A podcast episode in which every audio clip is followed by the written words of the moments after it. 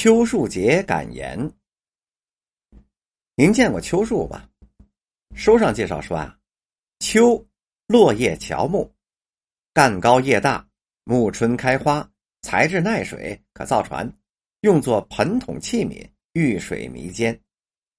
我年逾古稀，昨天才第一次在白纸坊小学的校园里看到了两株高大的百年秋树。由于它盛开了万朵淡紫色的小花。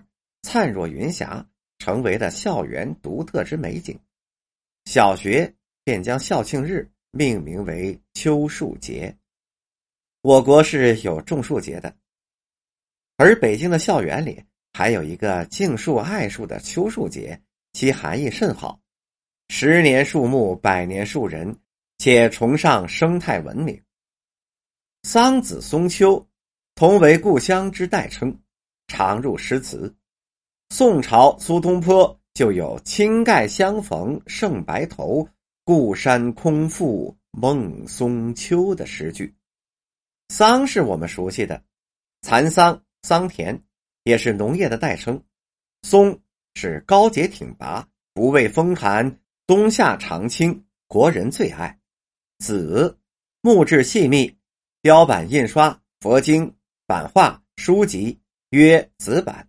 出书曰父子，秋树虽有美木木王之家誉，在北京已属罕见了。据说故宫颐和园和王府古庙有一些。另外有一说法说，藤萝是寄生植物，缠绕高大的乔木，与寄生争夺养分和阳光，乃至将古柏给缠死。而秋树不怕藤萝缠绕，与藤萝共生。你开花，我也开花，都是紫色的小花，繁花似锦，锦上添花，新老难分。唐朝韩愈对此是颇有感慨的：“几生岁成为大树，一朝缠绕困长藤。谁人与托青罗佩？看土高花万万层。杏自枝条能树立，可繁罗蔓作交加。”放人不解寻根本，却道新花胜旧花。为何白纸坊小学的校园里有这么两株珍奇美木呢？原来啊，这里是唐朝崇孝寺遗址，学校北面有一棵枣树，就因为崇孝寺曾经种植着上千株的枣树而得名。后来枣树给砍了，建起了高楼，空有地名。我国寺庙大多是建于山水森林的清净之地，城镇的寺院里也是种植花木的。建于西晋的潭柘寺已经有七百多年的历史了，先有潭柘寺，后有北京城，它可是首都规模宏大的森林古刹公园。虽然是历代皇帝赐给他嘉福寺等各种名称，但因为当地有龙潭，有许多的折树。民间始终就叫它潭柘寺，可见寺庙跟森林和原木之间的这份缘分呢。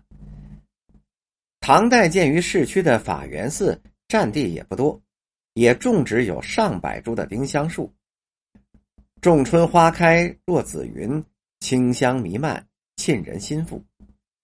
清朝此地就有诗社，民国时著名的诗人徐志摩跟印度大诗人泰戈尔。也曾坐卧丁香树下谈诗论艺，通宵达旦。